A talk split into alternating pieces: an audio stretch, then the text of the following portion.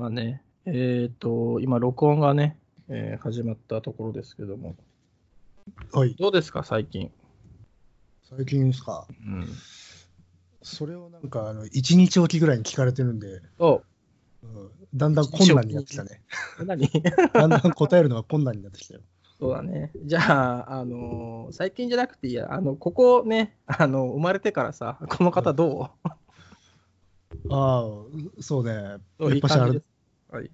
どんどんどんどんあの人とはい会わなくなってきたね。切ない感じになってきちゃってるね。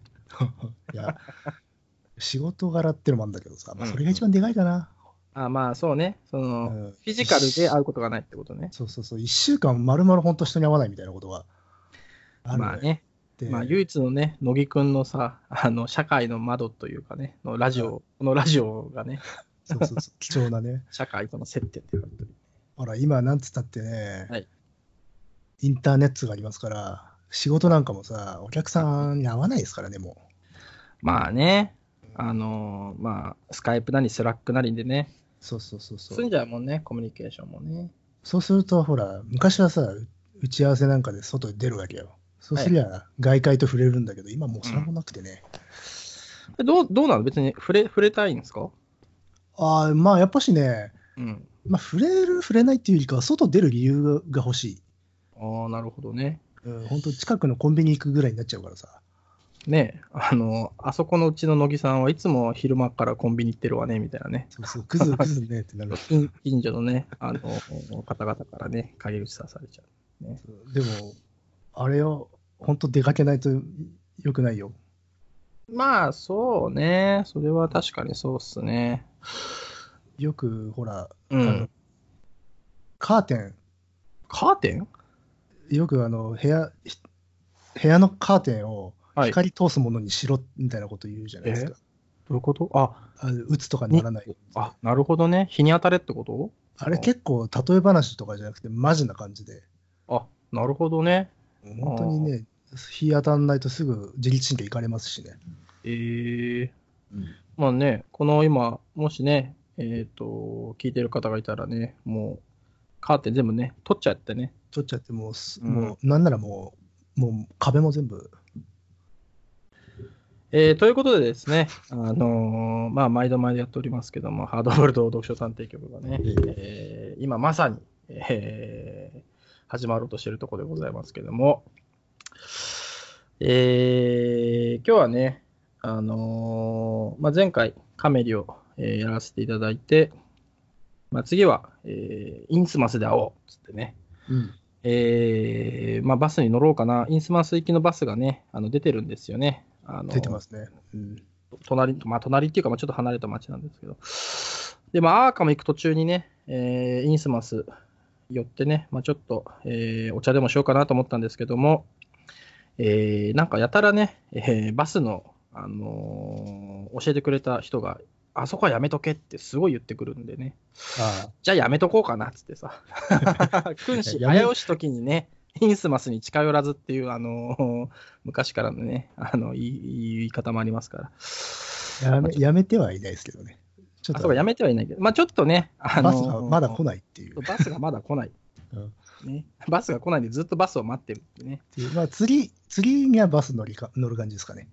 まあ次にはバス乗ろうかなと思ってるんですけど、乗れますよ。うんまあ、これね、言ってみればあれですから、あのー、何でしたっけ、テレ東のさ、恵比寿さんがやってるバスの旅でさ、ああ、そう。で、はいあのゴール地点がインスマスっていうさ、路線バスの旅っていうか。そう路線バスの旅、インえインスマスっていうね。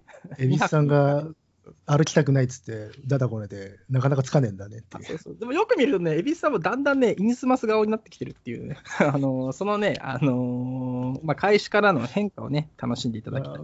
まあ、もともとインスマス面の素養がある人なんでね。あるある。そう。だからね、あのー一応主役はね、あの、リーダーの大川さん、はいはいはい。ルイルイのね、あの大川さんが、まあ、その、ね、大川、えーた高川田川さんか。うん。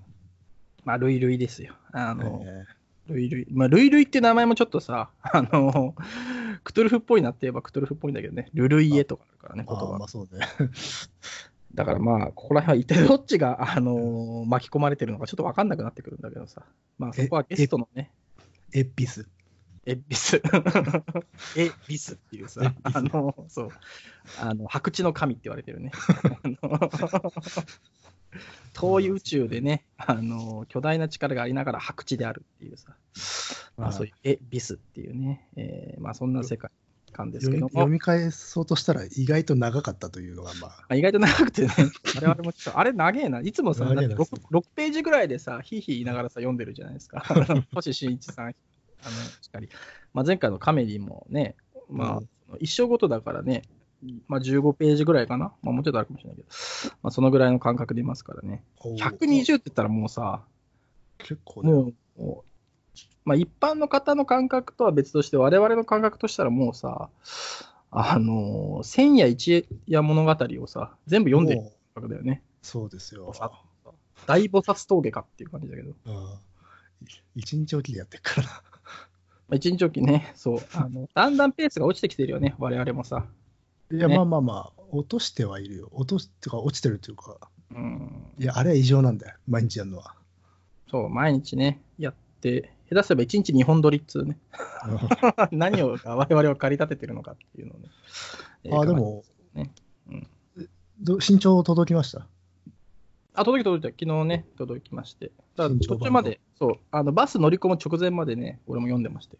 などどうでした？役あの文章は。あ、まだね、比較して読んでないんだけどね。ただ、比較して読むっていう話は、あの、本ちゃんのインスマスで話そうかなと思ってるから、ああ、じゃあ、まあまあ、今はいいかなっていう感じで取っとき。ましょう。取っときましょう。まあ、そんなこんなでね、まあ、ちょっとね、あの、恵比寿さんがね、あの歩けないって言い出したから、ちょっと、インスマスに行くのちょっとね、えーうんえー遅らせて、えー今日はですね、まあなんか、えー世間のね、まあ、世相を切るっていうのね、あの、沢尻エリカさんのね、あの、麻薬問題について語るっていうのね。いや、う嘘だ。今初めて聞いたぞ。語ることねえし。いや、でもあるんじゃないですか？やっぱね、あ大河ドラマ心配ね。うん。うん僕はね、結構ありますよ。あ、そう。ね、うん、あります。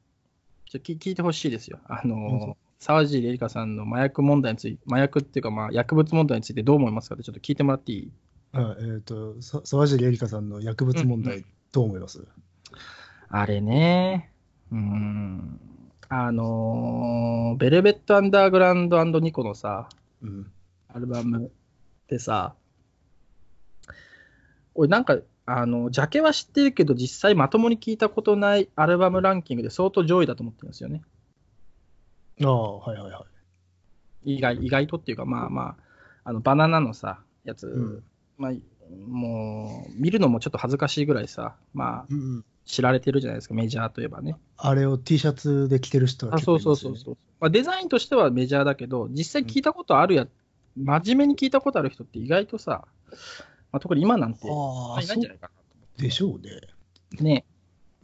いで、いアルバムですけどね。いやいいアルバム普通に。そうんでね、まあ、今、Spotify ある人はね、あの、おもむろに開いてほしいんですけど、多分ね、最後の曲がさ、えー、ヘロインって曲なんでね。ヘヘロインですね。うんあの、二大麻薬ソングっていうか、タイトルが麻薬で、コカインっていうのとヘロインっていうのが。あれ、コカインってあったっけ？コカインはあれは、クラプト？ンあのクリクリームか？あ、クリームか。ああ、そっかそっか。ちょっとそれはね、あの知らなかったんだけど、あのヘロインって曲があってさ、ヘロインってのありますね。これいい曲だよね。いや、いい、好きよ。まあ、逆に言うと俺、逆 あのーヘロイン以外まともに聞いたことないんじゃねえかなと思ってんだけどね。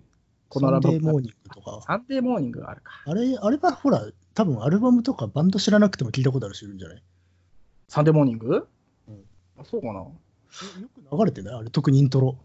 ああ、そうか。サンデー夜なモーニング。夜中とか。はいはいはい。まあね、あのーまあヘロインですよ。これね、ヘロインね、歌詞もいいんだよね、ヘロインね。うん。あ、ごめん。ちなみに、コカインはクリームじゃなくて、クラプトンのアルバムですね。の中に入ってる曲ですね。あ、そうなんだ。愛しのレイラにコカイン一緒にやったぜとかそういう感じなのかな。ま あまあまあ。でも、どっちが悪そうっつったらヘロインだよな。ヘロイン。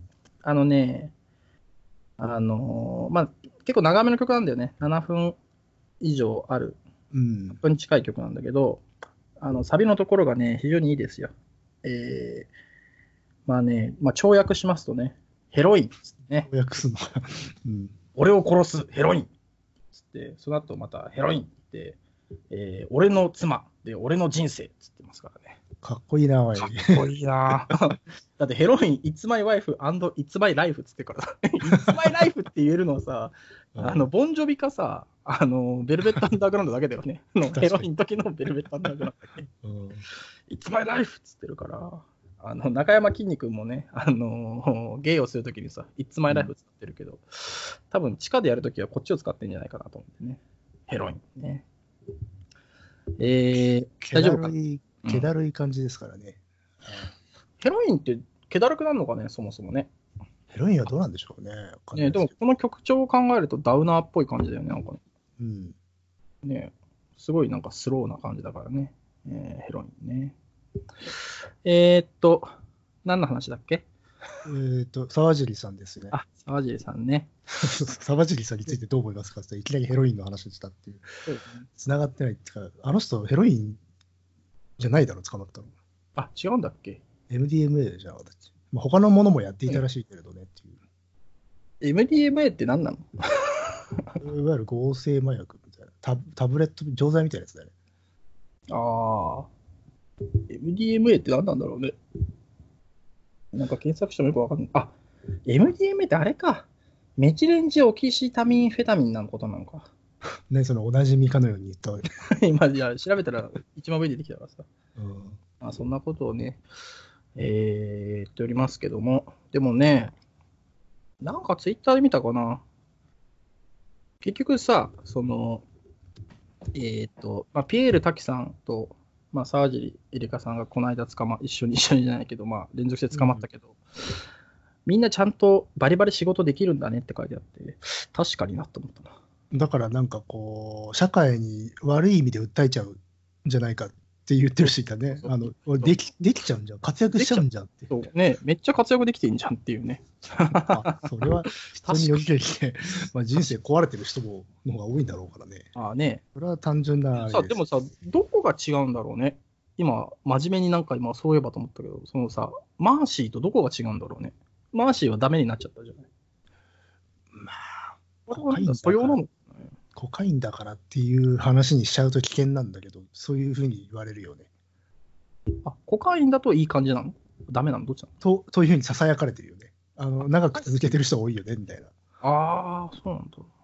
まあ、だセレブドラッグだしね。お金持ちが使うもんだしっていう。ああ、そっか。やっぱそういうのあんあるのかね。わからんけど、まあ一応ほら、それは社会通念としてそこを認めちゃいけないよって空気感ではあるけどね。はいはいであと、医学的にも私はどうなのか知らないから、まあね。それはまあそういうことを経験ね。言えないので。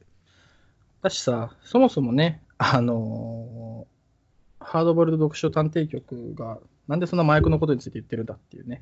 確かにそうそう。あんたが振ったんだよ。まあでも、個人的には大河が心配ですよね。え、タイ、タイマン大大河。タイガー、あ、タイガーね。俺、た滝、滝に続きですからねあ。そうかうん。伊達天とうん。タイマドラマ。大河ドラマ。タイマドラマ。思いついて、あ、これはうまいこと言えるなと思ったけど。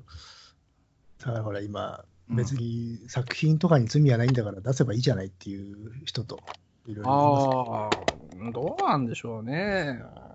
うん見たい？あでも俺さ、タイガーは見てないからさ、あんまりなんかこう、まあ、どっちでもっちゅうかっていう感じなんだけど。まあ、僕も昔は見てなかったんだけど、ここ数年見るようになったんで、うん来年も見ようかなって思ってた時に、お連続かよと思ったんで。ああ。まあね、あんだけ大きい、多くの人が出てるとね。まあね、再撮するにしたって、他周りのスケジュール合わせるのが一番きついわけだからね。だしテンションがさ、もう下がるよね。あ、下がるでしょうね。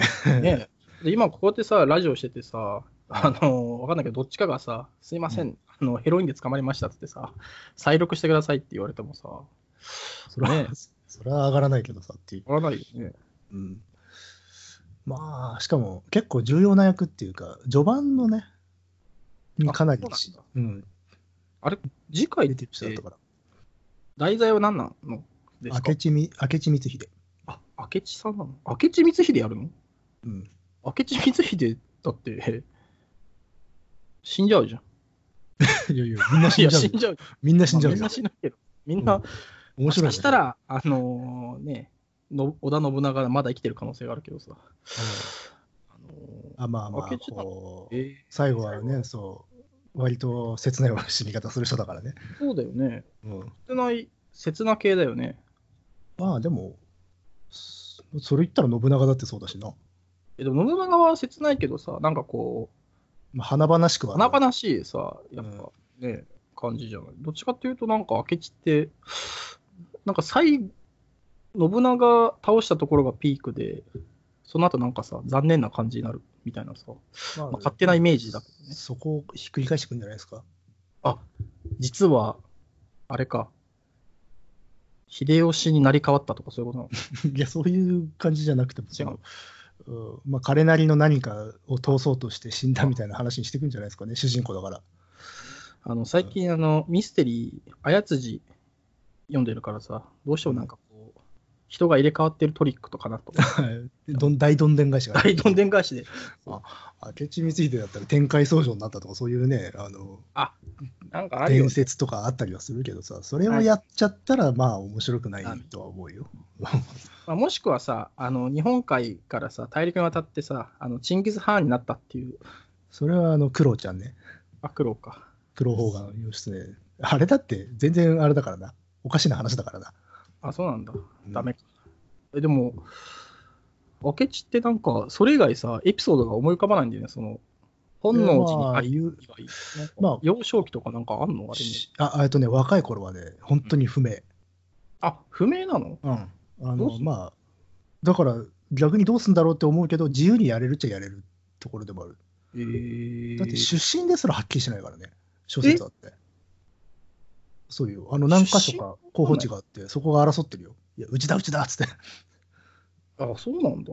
うんあのまあ、前半生っていうか、うん、青春時代はほぼほぼ分かってない。えー、でもなんか、ね、だって信長に取り立てて、取り立ててもらってるんだから、まあまあまあ、まあ、ねその前にね、の筋だと思うんだけど、そうなんだ。足利義昭のとこにいたりとか、まあ、美濃でとかっていろいろあるけど、まあだからちょっと大きくなってからのしか記録に残ってないので、あ、そうなんだ。まあでも、直虎とかやってたからね、直虎なんか記録なんかほぼないんだからね。直虎って誰だ？あの、女城主直虎ってさ、柴崎大河でやってたねやってたね。あの人だって全然全く。まあ、だそうだよね。だってないもんね。ないっていうかさ、もう、大河だってもう何何十本もやってればね、そうなっていっちゃうよね。へ下手したら、だって、あのお男だったんじゃねえのっていうね、話すら出てたわけで。あ、女上司直虎？うん、えー、でもまあまあ、でも見返してみると、そんぐらい無茶な人って選ばれてはいるけどね。なるほどね。だって昔、平野正門とか大河ドラマになってたからね、大昔。あれ、正門？正門は？へえあれ？前、ちょっと前やってたのってなんだっけ？なんか中世やってたよね。あそれはじゃあ、清盛じゃない。あ、清盛か。うん、へえ清盛は私は好きで見てたよ。てか、清盛からね、うん見るようになってた。あ、そっか、なんか、そうだね。あれ何年前だっけ？もう4、5年前。いや、もっと前だよ。あうん、確かにその時会った時なんか、合戦がいいとか言ってたっけ？違うか？合戦っていうか、まあ、あの雰囲気、うんビジュアルとか、あと、まあ、なんつったって、あの時代を選んでるっていうところとか、はいはいはいはい。よかった。で、視聴率低いってのもよかったしね。まあ、あ、やっぱあのね戦国じゃないってことなのかね、あれはね。視聴率低い大河はいい大河っていうああ、なるほセオど、ね。リーが僕の中でできた。今の伊達天しかりってことなのかね。そうだね。うん伊達天も見なきゃな。ね昔は大河嫌いでしたからね。え、なんで嫌いってなんで嫌いなの？うん、だからこう、なんつうのかな。国取り物語的なというかさ、英雄たちのほら、なにわ節とかそういうものが多かったからさ。はいはいはい。うん、で、あ飽きるしね、同じようなネタばっかで。まあ、戦国が続くとそうなっちゃうのかもね。まず戦国幕末のイメージがね。でも見返すとね、結構いろんな時代やってたりするんだよな。へえ。そうそう。だからい実は一概にね、そうではないんだけどっていう。なんか珍しい時代とかって何何があるんですか？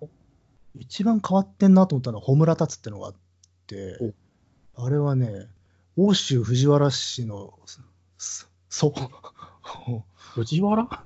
その前なんでな前9年後3年の駅から始まるっていうね、ええまあだからそれが視聴率低かったみたいですね、やっぱ。まあ、そうなっちゃうだろうね。でも東北は盛り上がったんだよ。珍しい地域だったしね、あの大河では。ええああ、そうか、そういうのがあるのか。でもさ、そういうのなんか、あるよね。なんかさ、大河とか、まあ、朝ドラもそうだけど、その、場所が盛り上がるってあるよね。まあもうもちろん、だから今、ね、陳情するみたいな感じだもんね。NHK 行ってさ、うちのえ？え町のあのあやってくれませんかみたいはいなのとか。とか、あとはなるほど何,、ね。何年、2000何年の大河にはぜひ何々をっつって。町おこしみたいにやっててロビー、ロビー活動してるわけだから。ロビー活動もやってるし、地元でもええすごいね。町おこしか。だから、こっちの方だと北条早雲、伊勢宗瑞をはいとかやろうとか、太田道館を大河にしようとかつって活動してる人たち結構いるよ。ええすもごいねうだから。せ選挙活動みたいだよな。ああ、でもそういう意味だとなんかね、地方だと、うん、まあ、沖縄とかやったりしてんのかね？沖縄はね、やったことある、大河で。ああるの？琉球の風ってのが確かあったあかな。あるんだ。あれもあんまし振るわなかったんじゃないかな。やっぱしちょっっとそういうとこ行くとあの差があるよね。と。まあ、しょうがないよね。やっぱね、うんやっぱ戦国じゃないとさ、まあうん、みんな知ってる人が出てこないとってことなんだろうけど。そっか、もうやってるんだ、琉球は。ええやってないとこないのかな？いややって、それやってないやつの方が多いんだよ、本当は。例えば、うんあの関東の戦国時代とかはやってないしね。え？関東の戦国時代？だからそれこそ北条早雲、伊勢宗瑞とか、ああ、北条。太田道館なんかやってないよ。うん、えー結構時代の活気作った人なんだけど、やらないんだ。関東。やらないね。うんまあでも戦国時代って言ってやっぱメジャーどころやっぱもっとね、なんかさやっ、ぱノブとかでしょうね。ねえ、なんかノブ、ノブとかヒデとか、秀とかさ、ヤスとかさ。ねえ、やっぱそうなっちゃうとね、どうしても難しいな。ただもう飽きただろうと思うけどね。ああ、まあね。まあでもね、今回も明智でど真ん中っちゃど真ん中だもんね、そういうさ。まあ今までちとは違うところからノブとかヒデとかを見るっていうねスタイルじゃないですか。楽しみっちゃ楽しみだけど、そういえば明智やるのは誰なんだろうね、俳優さん。えっと、あの人よ。なんだっけ。うん長谷川博己。ああ半沢直樹の人か。まあもうそれしかないんだけど。え半沢でした半沢直樹ではないよ。あれ？ゴジラの人だよ。シン・ゴジラとかさ、あ、ああ、そっかそっか。あ、うん地獄でなぜ悪いとか。あ、地獄でなぜ悪いじゃん。ええ監督も地獄でなぜ悪いの人だったら面白かったけどね。いやそしたら多分もう、ひでえと思うんですよ。多分あ縦ののシーンとかひどそうだよね。信長とか本当にあの、あの 表現物並みに真っ二つになると思うんですよ。そうね、そうそうそうそう。それが見たいよね。で、ほ 本能寺がちあの血で溢れるそう、血で溢れる。バシャンでみんなすげえっていうね血でね、ドテーそれが見たいけど。んそれはそれで見たいけど。ね信長もね、えーピエール滝にやってほしいけどね。で、あの、テーマ曲はあの本能寺で待ってるっていう。あはははそれはあれか、座禅ボーイズか。うん本能寺ね、えーありますね。本能寺で待ってる。えー、まあその、そっか、あの人がやるのか。まあね、面白そうだけどね。うんそんなね、えー、タイがね。まあまあ、まあ、あなたは見ない人だから。うん、まあ、そうね、見ようとは思うこともあるんだけどね。なんかね、1年間だからな。そう覚なん悟はいんだよね。まあ、つまんなきゃやめりゃいいんだけどさ。うん。まあ、ちょっとね、あの、伊達天は、なんかまとまってよ見ようかなと思ったら、もうさ、何十時間見なきゃいけないじゃん。そうね。伊達直ってそれこそ新章がさ、うん。しあの、一本あー、の言わないで言わないで。あーあー、言わないで言わないで。いや、そんなネタバレじゃないよ。ああ、うわー。新章興味あるんだろ？ダメ。わーわーわーわーわー。つってね、まあやっておりますけども。えー、水道の蛇口を買い込むっていうね。まあそういうことがありましてね。なんかディテクティブが始まったぞ。えー福岡県の田舎から村一番の、えーまあこれ物知り物なのかな。まあ文芸、文芸者。まあ徳兵衛さんが、えー文明開化の東京見物としゃれ込んだ。ね。うんうんちょうど上野の桜が満開の頃じゃったげな。宿についてまず度肝を抜かれたのは伝統じゃ。これが夜でも昼間のように照らしておる。たまげて一日一晩中つけっぱなしにして、目ん玉ばっちり開けて眺めておった。どうしたどうした？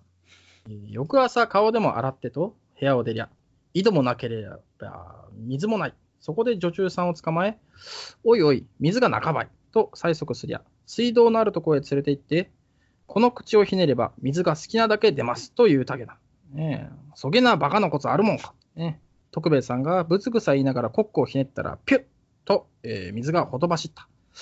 なるほど、さすが文明開化者。徳兵衛さんは金物屋でしこたまコックを買い込み、意気揚々と村へ帰ったげな。すぐさま台所、風呂場、便所とコックをつけるや、これより東京土産の文明開化をおがまするき、えー村の者は集まれと触れ回った。村人は徳兵衛さんの土産を見るばいとぞろぞろ集まったげな。徳兵衛さんは鼻高々とええか。こりゃ水道中での、ひねるだけで村の、えー水より勢いよく、えー出る。よう見ちょれ。とばかりコックをひねった。ところが一滴の水も出ん。いや、これはどうしたことじゃと、便所やら台所やら手当たり次第コックをひねって回したげな。それでも水はちびっとも出ん。文明開化注文はこげなもんばいか。村人は分かったようなうん分からんような顔して、またぞろぞろ帰ってあげな。福岡県、辺見順っていうね。ええーー、松谷美代子さんの現代民話校からですね、えー写真の会文明開化っていう、まあ、12長かったな。あ あんなに朗読していいのかと思うよね。そうね、確かに。まあでもこれあれですから。あのーこれ何なんだろうね、これは。いや、知らないよ。あんあんたが始めたんだよ。まあまあいやなんかね写真ってそうだったんだよな。うんそうそう。文明開化っていうのはなんかね、やっぱこういうなんかエピソードがいろいろあったんだなっていうのをね、えー今思いましたけども。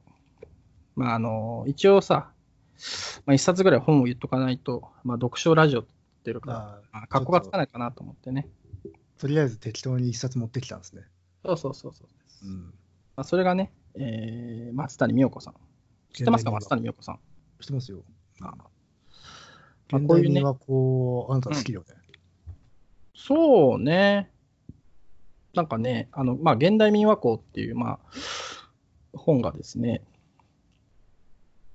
まあ、元々ハードカバーでしたけど、まあ、ちくま文庫からも出てるんですね。で、まあ、これは、まあ、民話っていうとね、まあ、結構その、まあ、昔のさ、うーん、まあ、話っていう感じがするんですけど、この現代民話校は割とね、まあ、近代っていうかね、まあ、今言ったちょっとまあ文明開化の時の話もありますけど、もっとね、えー今っていうか、まあ、まあ昭和のね、うんまあ、戦後、戦後ぐらいのところの話もあったりもするんですけど、まあ、近代以降っていう。うん、そうそう。うんまあ、なんかね、あのー例えばその学校の怪談系ね、まあ二宮金次郎とかさ、まあ、都市伝説とか入りました。そうそう怪そう。怪談とか。そうそう。なんかああいうのもね、ひっくるめてその、まあ、現代民話っていう、まあ、うん切り口の中に入ってくるっていうんですけどね。まだ民話になることが約束されてるそうそう。お話って感じかね。うんまあ、これがね、まあ、全12巻ぐらいあるんだよね。あ、そんなんだ。ある現代民話校って。へえ。だけどね、なんか結構プレミアっていうか、中、古本でも高いんだよね、これね。3000円とか。高騰してんだ。そうそう。なんだけどね、あの、まあ、今みたいなね、あの、民話っていうか、いろんな人からのインタビューしたこ話がね、あー何個ぐらい載ってんのかな、これ一冊で。まあ、100、200ぐらい載ってんのかな。うん。まあ、こういうのをね、えー寝る前読んだりしながらね、うん。音ですね。うん、しておりますよ。民話ね。うん。私も民話の類って結構好きだけど、おあれだよね、あのー結構民話、ネットができちゃうとさ、ネットラーってあるじゃん。ああ、ネットロアってあるね。はいはい。ネットロアってさ、民話にならない、あの、あ、まあ、民話なんだけど、うん。あの、なんつうの、命を保ち続けちゃうなって思っちゃって、悪い意味で。ああ、なるほどね。確かに、そうね。民話って、まあまあまあ、ある種、死んだっていうかさ、物語として、ねうんあの、もう、祭壇に乗っちゃってるじゃない？そうね。なんか、けど、うんうん。ネットロアってさ、あの、10, 10年単位とかでうん。循環してて、確かに、それはね、うんある、ありますね。確かに。そう、なんかネットで聞こえてくる都市伝説とか噂話で、え、これ昔も聞いたぞっていうのが、あの割と新鮮な響きを持って、今でも語り伝えられてて、語り伝えられて広まってんで、リアルタイムで。あるね。でいやこれ我々が学生ぐらいの時に普通に聞いた話だけどなっていうのがうんうん。流れてきてるから、あ息吹き返してんのかっていう、息吹き返してるというよりかは、死なずにそのまま遠くまで泳いでって戻ってきたみたいな感じ。そうだね。循環してるよね。そうそうそう。だから新しいものが実は生まれてないっていうところにね、ああ、確かに。逆に面白いなと思って、ネットなんてさ、ポンポコ新しいもの生まれても良さそうなもんじゃん。そうね。うんネットロアで有名なやつって何なんだろうね。まあ、キサラギとかだよね、だから、キサラギ駅とかだよね。あそっか。はいはい。そうね。確かに、いまだに如月っていう、なんかね、うんあるもんね。だから、意外と保守的なんだっていう、ネットの方が。そうだね。だし、あれなのかなどうなんだろうね。大体に、日本だと2ちゃん初みたいなものが多分多い、多かったよね多。いね、そうそうそう。でもなのかな？新しい、若い人がそういうところにたまらなくなったから、あんまり生まれなくなっちゃったのかね。いやか、もしくはだから、その、実は昔からあるってことを知らずに触れている人が多いから、はいはいはい。うんまだ消費してるってことなのかなまだ消費してるっていうことなんだよ。って。いうのをすごい感じたことがあって。うんうん。だからネットのが保守的だっていうことにすごくなんかね、閉塞感を覚えましたね。うん、まあでも構造的にそうなっちゃうんだろうね。とは思うんだよな。循環構造だから本当に一旦その首から離れないとあの物語の祭壇には登れないんだなっていう。そうだね。まあずっとね、ネットだとどうしてもね、みずみずしくなっちゃうからね。そう悪い、昔のやつもだって劣化しないもんね。そうそうそうそう。しょうがないね。だからね、なんか昔のなんつうの、わあむ懐かしいなこの話っていう感じになれないのはすごくいびつだな。昔の話なのに。うん、まあね。まあ我々の感覚からするとね、まあそういうふうになっちゃうけどね。さっきはなんか文明開化のなんかこうさ、まあ、まあ笑い話みたいな感じだったけど、あの、なんか階段っぽい階段もね、これいろいろ載ってるんですよ。うん。うん。写真の階なんてやつはね、結構、なんかオーソドックスな階段でね、えーある人がカメラを持っていると、大きな川で自殺をしようとしている人がいた。ね、川を落ちる瞬間、シャッターを押して、えー数日後、現像しに行くと、カメラ屋さんが、これは焼き付けしない方がいいですよと言い、その人が不思議に思っていたが、無理やり写真をもらってぎょっとした。なんとその川が真っ赤に染まり、その水面から手が何本も出ていたのだ。心霊写真か。ねうん。ドストレートな感じだよね、これね。なんかそんなもんね、いっぱい載ってますよ。えー、面白そうだな。うん。いや、これ面白いですよ、意外とね。あのね、項目が面白いね、まずね。その、目次見るとね、えっと、まあ、これは現代都12巻で、写真の回、文明開化ってやつなんだけど、うん。まずね、えー写真の回っていう、まあ、第一章があって、まあ、人が写るとかな、見知らぬ人が写る、えー手が写る、猫が写る、狸が写る、光が写る、鞠が写る、ないはずのものが写る。うん、で次がね、建設現場の写真の回とかね、まあ、トンネルの回、これから建設するときに出る回とかなんかね、いろいろある。うん。で、心心霊写真も懐かしい感覚だね。ねもう集合写真の回とかね、死んだ子が写ってるとかね。で、飾ってある写真、ベートーベンの写真の回。ね、こんなんよくありますけどね。ああ、それはね、ありましたね、よく。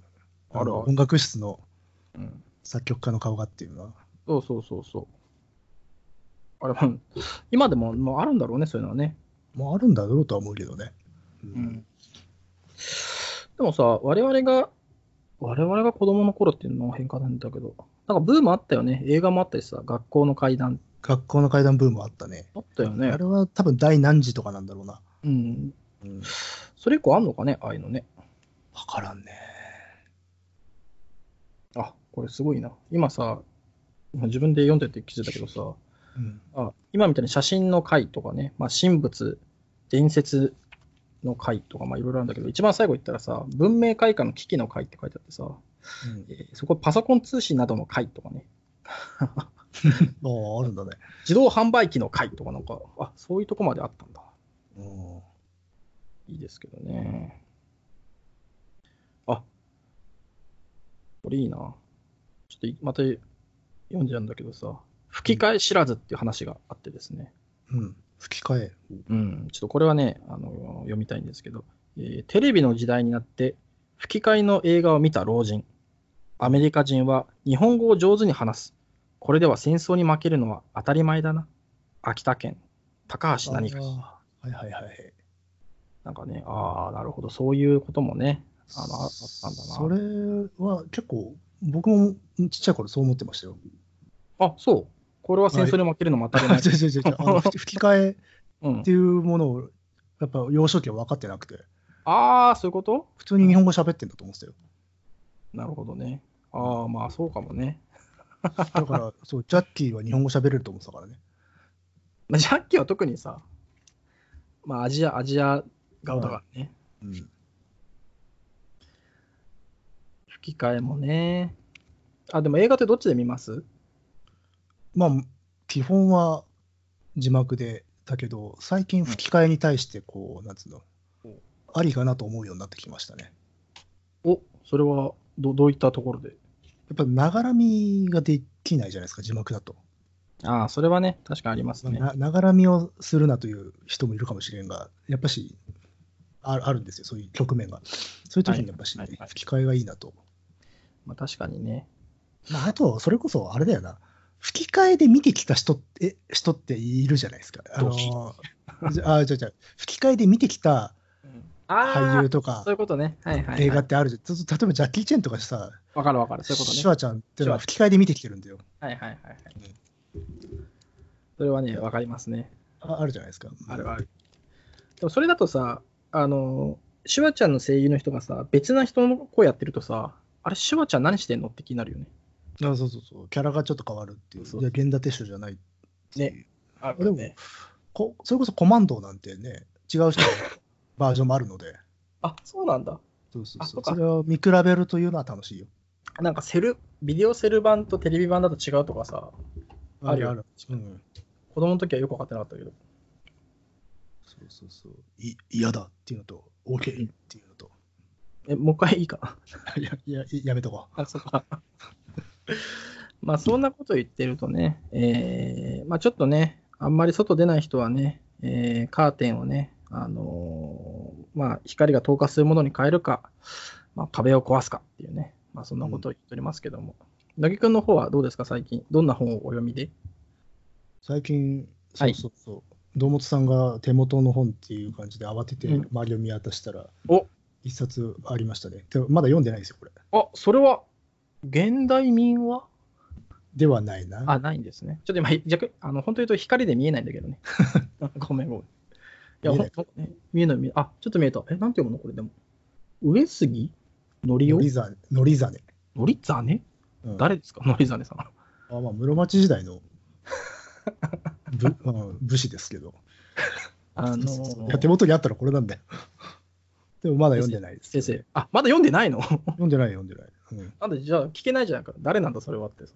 あまあど、どういう人かはあ、知ってんの？概要は知ってるんだけど、ちょちょっとここのところでこの人ちゃんと勉強したいなと思って。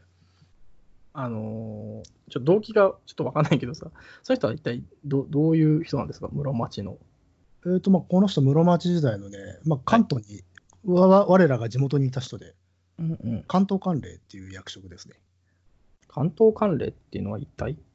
えーとね、室町幕府ってあるじゃないですか。はいはい、室町幕府。はい。で、室町幕府は関東にあのうん使者というか支局みたいなのを置いてたんですよ。あの自分らでは収めきれないんで。あ、はいはいはいはい。で、それをあの鎌倉府とかって言ったりするんだけど、へえあのね、ミニ幕府ってって言ってよく言われるんだけど、本当に幕府の構造をそのままちっちゃくして関東に運んでって、でそれで関東を独自に収めさせてた。えー、チェーン店みたいなね。チェーン店の、そうだね、支局みたいな。フランチャイズのね。へえ。でそれのトップが鎌倉久保とかって言ったりするんだけど、関東久保って言ったり、まあ、やっぱミニ将軍、うん、うん、うんまあ、久保っていうくらいだからね。で、それに対してあの慣例っていうのが、まあ、サブでつくんだけど、サポートで。室町幕府にも慣例ってのはいるんだよ。ほうほ大大元にも。だからその関東のミニ幕府にも関東慣例っていう慣例がいる。へえ。まあ、実務の一番偉い人、はい、はい、はい、はい。首相みたいな、をやっていた人、あ、そうなんだ。武士なんだね。まあ武士です。で、この人うん。がなんか、面白いなと思って、人生がね。うんなんか、何か有名ななんかやことやった人なの？それは。なんか。まあ、え一番有名なのは影響の乱っていう乱が起き起きた時の当事者の人だったんだけど、影響の乱？おーまあ、さっきあのかんあの鎌倉府、鎌倉久保っていうのがいるって言ったじゃん。はいはい。これっていうのは、まあ、要は上司なんだよ、一番上。うんうん。で、それを関東管領が、あの補佐するんだけど、はいその主君であるそのかあの鎌倉久保、足利持氏って人なんだけど、うん。あちなみにあの鎌倉久保っていうのはあの足利将軍家のね、分家がやるんですよ。あ、そういうなんか決まりがあるんだ。そうそうそうそうほうほうほなので、で、そのまあ偉い人なんだけど、その足,、足利持氏と仲が悪くなっちゃったのね。てか嫌われんだよ、う。あらま。持氏から。で、どんどん対立してきちゃって、はいはいはい。で、あのその持氏が則実を討伐する、あれ。あらま。でもね、則実はね、うんあの、なんていうのかな、主君に歯向かうことを潔しとしないタイプの人だったんで、武士やな。た戦いたくないわけだよ。嫌われてるけど。そうそうそう。でも、ガンガン来るわけで、で戦わざるを得ない状況に追い込まれていくっていう人。なるほどね。あももちろん単単純にそれだけじゃなくて、あのうん本本家の室町幕府の将軍はいはい。が持氏を嫌ってんだよ。え？持氏っていうのはあの将軍の座を狙っていると思われていたんで、ああ、なるほどね。なので足その本家の室町幕府がうん則実を支援して、お前持氏を叩けみたいな感じで、で板挟みになるっていう状況なの。本人としては、えー中間管理そうとやり合いたくはないんだが、もともと関東関連っていうのはね、あのか鎌倉久保のお目付け役的な部分もあって、うん室町幕府本部の息がかかってたりするわけよ。ああ、そういう立場で、いやたあの主君と戦わなきゃいけなくなるっていう状況に追い込まれていくっていう。ええそれはなかなかね、現代にも通じるなんかね。そうで、まあ、結局、持ち氏っていうのは、もう最後、敗れるわけですよ。で、則実っていうのは、まあ、勝ち側にいるんだけど、うん。主君と戦った、歯向かってしまったっていう、まあ、呵責みたいなものに苛まれて、政治をやりたくなくなっちゃうのね。ええ勝ったのに？そうそれでもう自分はいいやっつって、あの現場にはいたくないっつって、うん出家したりとか、頓政しようとするの。で、周りが、いやいや、そんな無責任だっつって、戻ってきてくださいよみたいなこと言っても、いや、俺は嫌だっつって。ええで、最終的にもうぐだぐだになっちゃって、うん。あの本人、頓政、まあ、要はもう世の中とえ世捨て人みたいになっちゃって、放浪の旅出ちゃうっていう。放浪？はあ。で、まあ、放浪はまあ九州とかまで行ったとか言われてんだけど、ただ資料がない、記録がないので、本当に行ったかどうかは非常にわからないんだけど、あただそのように伝えられてるわけよ。えおお坊さんになって放浪しえー。てし、ちゃって。はい。で、最後は長門、山口県で、はいはい。まあ、なんつうのかな、まあ、居候みたいな感じでそこでしばらくいて、そこで死ぬんだけどね。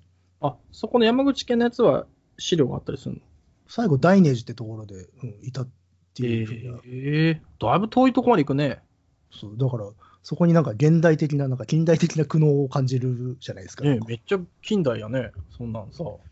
面白いなと思って、まあ、もちろんねし、語り伝えられてるものと史実ってのは、あの照らし合わせていくと、どんどんどんどん矛盾が出てきたりとかするんで、もうちょっと違うギャップギャップのある人かもしれないんだけどっていう。うんうんただ、まあ、その人生の模様を見ると、そういうふうに受け取れるうん。人で、へえ面白いなと思って、でもね、意外と本がないんだよ、この人は。あ、そうなんだ。ほんと数冊ぐらいしか出てない。ええまあそのうちの一冊がそれなんだ。それそれそう。もうまともな、なんだろうね、電気っていうか、ではこれしかない。あ、そうなんだ。あとは論文とかしかない。なんかでもね、題材にとってみたら面白そうだけどね。そうそうそう、なんかお面白そうだから、なんか誰かがね、小説とかにでもししてそうなもんなんだけど、全くされてなくて。なんだろうね。井上久志さんとかがね、小説書いといてくれればね、とかね、それこそ芥川とかが、ああ、ね、書いといてくれればね、もっとメジャーな人になったかもしれないけど、うん、非常に現代的な、現代的だよね。まあね、まあ本当かどうか知らんけど、もう主君の、ね、墓前で自害しようとしたとかね、まあ、いろいろあったりするんだけど、うん。そんないいやつなのにさ、なんで嫌われちゃったんだろうね。やっぱその息がかかってる。っていうと、あとやっぱ持ち主はその幕府、本家がすごい大嫌いだったんで、抵抗ばっかしてたのよ。あ、そうなんだ。その中でやっぱしお前お前も同性みたいな感じで見ていたのかもしれないし、まあ、単純にそれも合わなかったのかもしれないしで、えーまあてか、あのー、ノリザネはだからその持ち主を諌めてたから、まあまあっつって、少しは言うこと、あのね、本家の言うこと聞いてくださいみたいなこと言う言わなきゃいけない立場だったから、なるほどね。まあ、それで嫌われちゃったっていうのもあるのかな。うんあなるほどね。っていう、まあ、こういう、それこそさっき大河の話でやってない人とか時代なんていっぱいあるよって言ったけど、こういう、まあ、向いてるんだけど、全然されてない人なんていっぱいいるしっていう。確かにね、ストーリーラインだけ考えたら、すごいなんかね、面白そうだけどね。なんか放浪しちゃうっていいじゃない？ね、放浪しちゃうっていうのもいいしね、その、言ってみればね、あの、本店の社長からさ、支店の社長なんかこうね、あの、京都生って言われてる、なんかね、部長さんの引きこもごもみたいなね。でね、やっちゃって、なんか、ねああ、俺は何してんだろうってなっちゃうとかね。そうそうそうそう。でもなんか、そういう責任ある立場にいながら、なんか嫌になっちゃって、頓成しようとするやつっていうのは、まあ、まあまあいるんだよ。あ、他にもいるの？うん歴史上。足利尊氏とかそうだしね。あ、高尾寺もそうなの？ああの人も出家して頓成しようとしてるからね、それをまあ、家臣たちが、えちょっと勘弁してくださいよっていうのと、あと弟、自分の弟がうん。ピンチに陥ったんで、現場に戻ったみたいな話があったりとか。へえまあ、いつの時代もそういうのあんだね。そうそうそう。まあ、ほら、ああいう時代のやつらだと、我々からすると超人みたいなイメージが、うん。超人かスーパー野蛮人っていうイメージあるんだけどそ、うそう。やっぱりそういう人間的な苦悩みたいな通ずるものがあるんですね。なるうんほどな。っていう、無理やり 話しましたけどね。ここにあった読んでないのね。なるほどまあ、これをまた読むと、いろいろと違うイメージになってくるかもしれないね。うん。これも結構古い本だからね、わからん。あ、そうなんだ。奥付けでいくと何年何年のやつなんですか？これは、えーっと、あ平成11年。おなかなか古い。そうね、平成11年って結構古いんだ。今思うと。もう20年近く前になっちゃうからね。でも、のりざね本は本当にないからね、あんまり。なるほどね。昔からなんかね、気にかかってた人なんだよ。おうのりじゃあれだね。あの、インスマスの次はノリザネかな？いやいやいやいや。すっげえ地味だぞ、これ。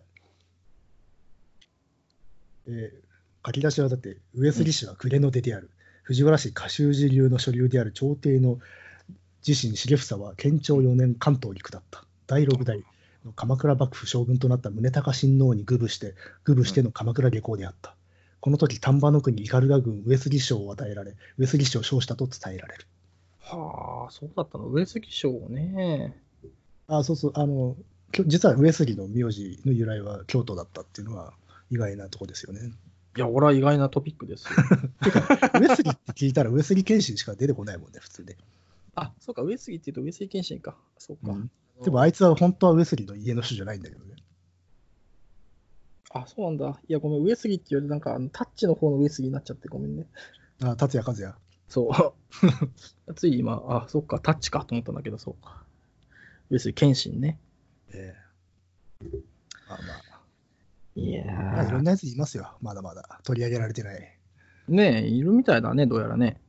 あの、もう取り上げてほしいリストを作って送っといてよ。ああね。あ あの、あのスペシャル回で一個一個話していこう。あ第10位、まだ、あの、なん大河に取り上げてられてない有名人みたいな感じでね。それはキリがないでね。それをだっての、乃木さんの中でさ、トップ、まあ、5ぐらいを決めていただいてね。あそれを年末特番、クリスマス会としてね。でも、あの、放浪した人好きだよね。私ね。そう。あの、えなんか偉い立場にあったのに、いろんなもん金繰り捨ててとか、捨てざるを得なくてっていう人はす興味あるな。じゃあ、それトップ5ちょっと出しといてよ。トップ5か。クリスマスか年越しでやろう。いやーすガクンと再生数落ちるんだろうな。いやいや、でもクリスマスとかだから、スペシャル回ですからね。あーちなみにね、放浪系で、なんかね、興味があるのはね、伊藤義介っていう、誰だよ。まあ、ヒューガの、まあ、ヒューガ？今でいう、あのみ宮崎とかあの辺の、はいはい、まあ、はい。戦国大名だったけど、この人はまあ、すごい繁栄するんだけど、どんどんどんどん転落してて、最後、最後はやっぱ放浪してんだよ。あ放浪して、あのと旅の途中で、あ、うんあのーあ、船か。船に乗ってたら、そこであの発病しちゃって倒れちゃうんだよ。あらま。そしたら、その船頭が、うん。だから知らねえじじいが倒れた、めんどくせえっつって砂浜に捨てられたっていう。え、その後どうなっちゃうの？で、そこをまあ、すごく奇跡的に、けあのーかつての家臣たちがその見つけて、見つけ出して連れ、保護するんだけど、まあ、あえなくそのまま落命するっていう、ええ。よく嘘みたいな話があって、ね うん。すごいね。すごい大、すごい、もう、ものすごい行為まで登った人だったのに、最後、で船頭に捨てられて砂浜で倒れてるっていう、なんかね、いい哀愁がありますね。いい人生だなっていう。人生ですよね。へえ。これなんかもね、お話にしてもいいなと思うんだけど、あんまあんまされてないね。これでも意外と松本清張が書いてたりするんだけどね。またちょっと書いてんだ。すごいね。た確か短編であった。うんへえ。そうそう、まあい、いますよ、そういう転落っていうか、うん転落、転落遁走系ね。転落、うんいいね。そういう人にちょっと惹かれますね。やっぱあれじゃないですかね。あの、野毛さんにあるんじゃないですか。遁走願望がさ。と遁走遁走とか遁走したいとか、まあ、両捨て人になりたいってあるのかもなね。ああれこいつこいつらも望んでやったわけではないんだろうけどっていう。ああ、まあね。でもそういうなんか生き方に対してのね、憧れみたいなものがね。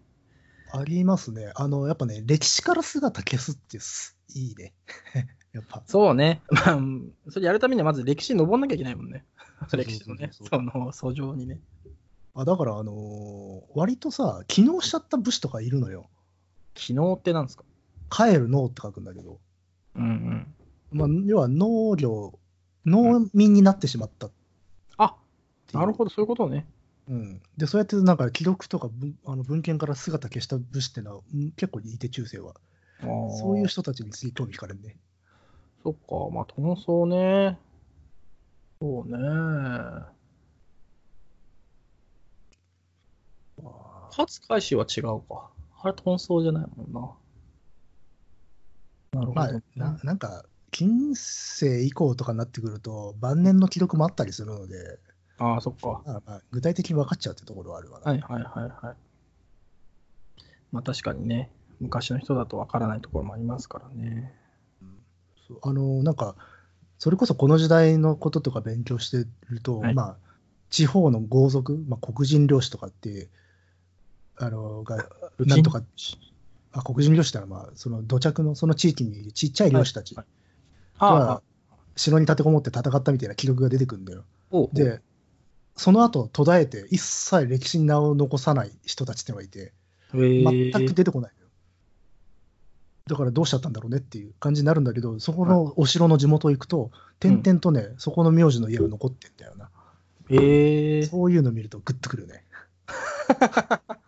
ま あ確かにさ、なんか物語としては確かにグッとくるよね、それね。その後ね、なんかこう、栄達してるとか、うんあのとどどっかの大名に取り立てられて出世ししてるとかじゃないから、多分そのまま機能しちゃってるんだよ。あかもしくは、ちりぢりになったのが、こ故地、自分の故郷に戻ってきて、そこで家を形成した何軒かが今も続いてるみたいな感じなんだろうけど、そういうのにこう、哀愁を感じますよね。感じますね、歴史の流れっていうかね。うん。そうそうそう。あの、上州と同じ名字の家が床屋やってたりするんですよね、城跡のそばに。ええじゃあそういうのね遡ればね、なんかこうう、武家さんだったのかもしれないもんね。まあね、そうそうそういう感じの。うん。やっぱこう消えていく人たちがいいですよね。なるほどね。消えてくなんる。なんだそれ。まあ今でもそういう、そういう本を読まれてるということあそういう感じです。あうんねまあ、ここをどう現代民はこうにつなげてくれるのかっていうところですよね。まあそうっすね。まあ今日はつなげないってことでね。まあそんなことをわーわー言うとりますけど、まあ今ね、今何何分だかわかりますか？もう1時間5分ぐらいじゃないですか？あちょっとね、ちゃいます。今55分ですよ。あ、あそんなもんか。うん、意外とね。まあそんなことをね、まあ、言うとりましたけども。どうですかね？今日こんなとこかな？でも。まあ特になければ。ね、まだゲームも進められてないし。そうね。デスストやってる？そういえば。前回からやってないです。あ、1回くらいやったか。えっ、と、あの、湖は越えましたよ。湖？湖なんてあったっけ？なんか船乗っていくとこあるじゃん。え俺そこまで行ってないよ。あ、マジで？ちょ、超えた。逆転したくせえぞ。俺ね、風力発電のところに納品して、それで今終わってるから。本当？うん。あ、湖あるんだ。へえ。あの、ファでね、ファスト、ファストトラベルができるようになった。え、あのゲームファストトラベルできるんだ。でいや、できないときついでしょ、あれ。あ、そうだけど、まあ、あえてやらないっていう方向かなと思ったけど、そうだったい。や、さらに、あの、その、なんつうの、湖の先まで行くと、うん。もう距離が遠方なんで、うん、ないときついなっていうところにちゃんと適切にえー、出現した。そっか。うん。デスストもね。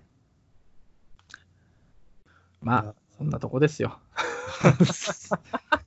まあ、そうね。やってなければあんまり語れない。そう、語れない、やってないから語れない。い今一番進めてる人ってどんぐらいまでいってたので、クリアしてる人人もいるのかも。や、それはいるんでしょ。うん。すげえなそれはいるで。しょ。いっぱいいるでしょ。ねえまあね。いやどうですか、最近は。ー最近、そうですね。てか別に無理に続けなくてもいいんだよね。まあね。なんかサービス精神が旺盛になってきたんじゃないですか。まあそう、まあな何をもってサービスかっていうのもあるけどね。あの、やっておりますけども。あでも最近はね、このはい。探偵局も、あの、ポッドキャスト、iTunes うんの方でね、聞けるようになったということで。ねえ、iTunes、いつの間にかね、聞くようになってますけども。うん。でも、ああれだよね、その、まあ、基本的にノートでさ、あうんの、やってましたけど、あの、iTunes だと、まあ、ランキングっていうのかちょっとわかんないけどさ、このトップうん。なんちゃらみたいなやつでさ、やっぱ自分たちのやつがね、まあ、大体今トップ50ぐらいのあたりをうろちょろしてると思うんだけど、なんかああいうの見ると、あ、なるほど、なるほどなっていうかさ、視覚化されると、なんかこうね、モチベーションとしてはあるよね。あるある、上がってくるし、あと、まあ、レビューもつくしね、あれ。あそうそうそう。なんかそういうのがね、当然、ネガティブなものもつくから。いやあるでしょ。うがね。現代民はこううるせえバカ野郎っつってさ、歴史の話を聞かせろみたいなね、人が出てきてね、俺もシューンってしょげちゃうっていうね、そういう未来がもう見えてきてます。でも、多分ノートとでは、やっぱ聞いてもらえる層も変わってくるとは思うんだよ。なんかそれはね、なんかね、感じたかな。うん。変な話、あれだよね。あれだよねっていうのも、ああの、なんですけど、ノートだと、割とその平成回帰小説傑作集うん。の方が、まあ、の方が読まれ、読まれ、聞かれてるか、聞かれてるけど、まあ、ポッドキャストだとね、ちょっとなんか雑談の方が逆になんか聞かれてんのかな？みたいなことを、まあ、まだ始めたばっかだから、まあ、あんま言えないですけど、傾向としてはやっぱあるんだね。その、それは、でも、うん予想っていうか想像はしてて。あ、そうなんだ。うん、やっぱし、ノートで始めたときは、あの本ありきで聞き始めた人たちが多くて、ポッドキャストだと普通にザッピングというか、探してはいはいはい、はい。聞いてる人がいるので、本関係ない層っていうのも多分いるんでね。うん。まあね、今回だってね、もう、今のタイムリーな話題のね、沢尻エリカっていうさ、キーワードにしてさ、全く、全く喋れてないですけどね。あ、そうだっけ？あれ？でも、さ一応でも、まあ、沢尻エリカさんもこれからさ、あの、芸能界の歴史からさ、こう、徐々に遁走していくわけでしょ。もう、存像っていうかつ、放置、放逐っていうか、構築されていくから、その逐。今だ、変な話さ、今は、のさ、その、うん瞬間値で言うとやっぱさ、薬やっちゃったしさ、うん。なんかこう、ネガティブだけどさ、うん。もうね、あとだってね、40年ぐらい、あとはさ、こんな有名な女優がさ、こうやって消えていったんだ、みたいなさ、そういう歴史のね、あの1ページいや、まあ、消えていいや消えてったんだったら思い返されることもないけど、わかんない。普通に復帰して、また活躍するかもしれないし、だって、ね過去捕まったけど、その後活躍した人なんかいくらでもいるし。そうだよね。俺さ、いつもさ、あの、不思議だなと思うのはさ、うん牧原紀之がなんであんなすっとさ、復活できたのかっていうのはいつも不思議なんだよね。まあ、ミュージシャンだと割と復帰しやすいっていうのはあるでしょうね。あ、そうそう、そうだけどさ、うんにしても牧原紀之はさ、うんすっとさ、復帰したしさ、すっとさ、世界に一つだけのさ、あのー確かに。ね、そこはだから、そのなんつうの、ルートっていうのがさ、どういうルートで歩んできたかで、本当に千差万別なんだろうな。で、それを一歩でも間違えれば、そのまま復帰できない人もいるしね。ね何よりやっぱ才能よ。なのかな。まうんあ、ちょっとあれだよね、SNS 花咲くちょい前に、っていうのもあるかもね致命的なところに至る前にっていうのがあそうだねったのかもしれないしで。だしまあ、まあでもやっぱし音楽はす割と許容されている傾向にはあるからね。あ、そっか。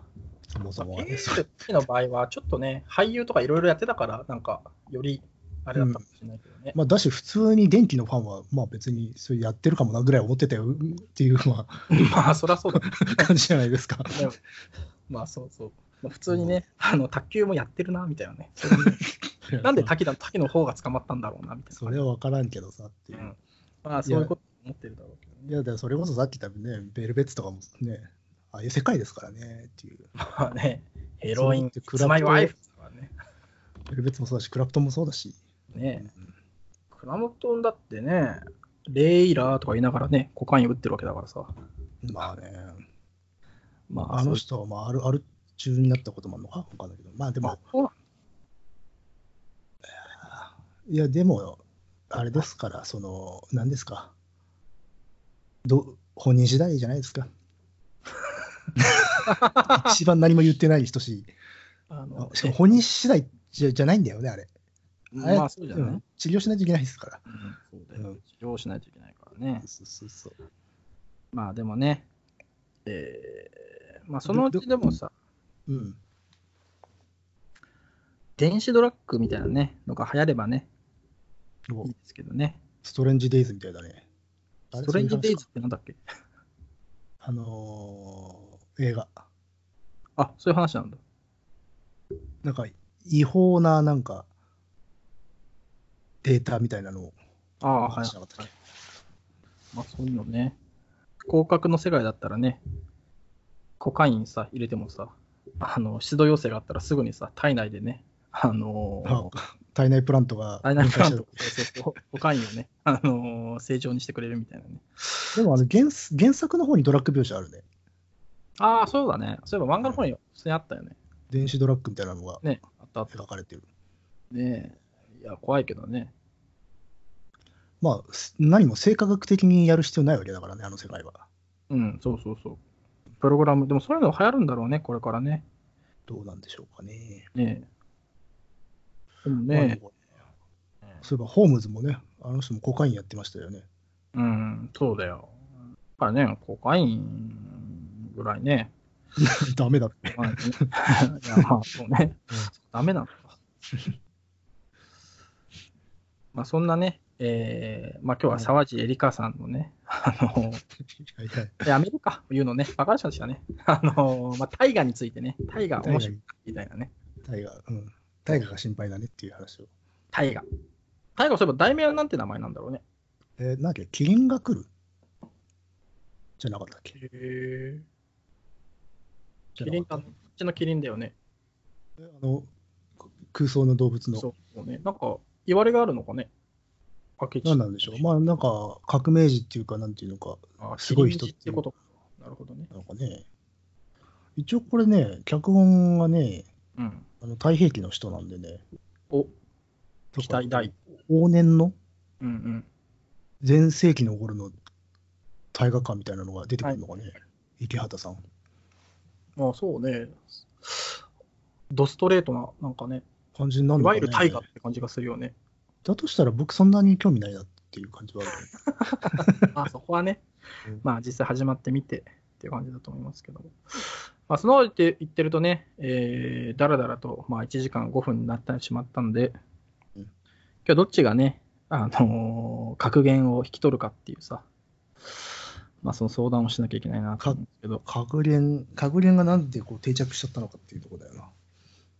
まあ、あれじゃないですかね、やっぱりあの、内村プロデュースでさ、あの、毎回最後にさ、確か今日のレッドだっけ？あのレッド吉田さんがね、今日のレッドっつって一発ギャグを毎回やるっていうのがさ、まあ、お決まりだったそうなんですか。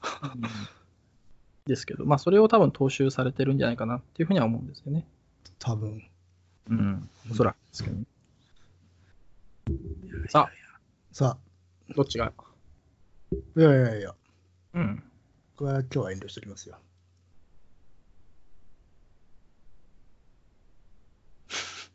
喋れ、喋れ。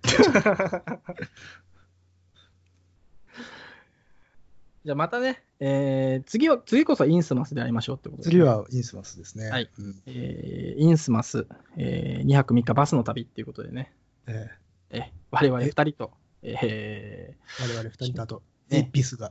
ーえビスがね、ジョー・ゴスと同じ言い方をしてますけども、うん。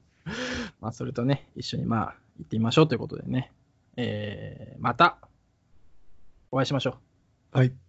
お相手はノリと、堂本でした。では、あさようなら。さよなら。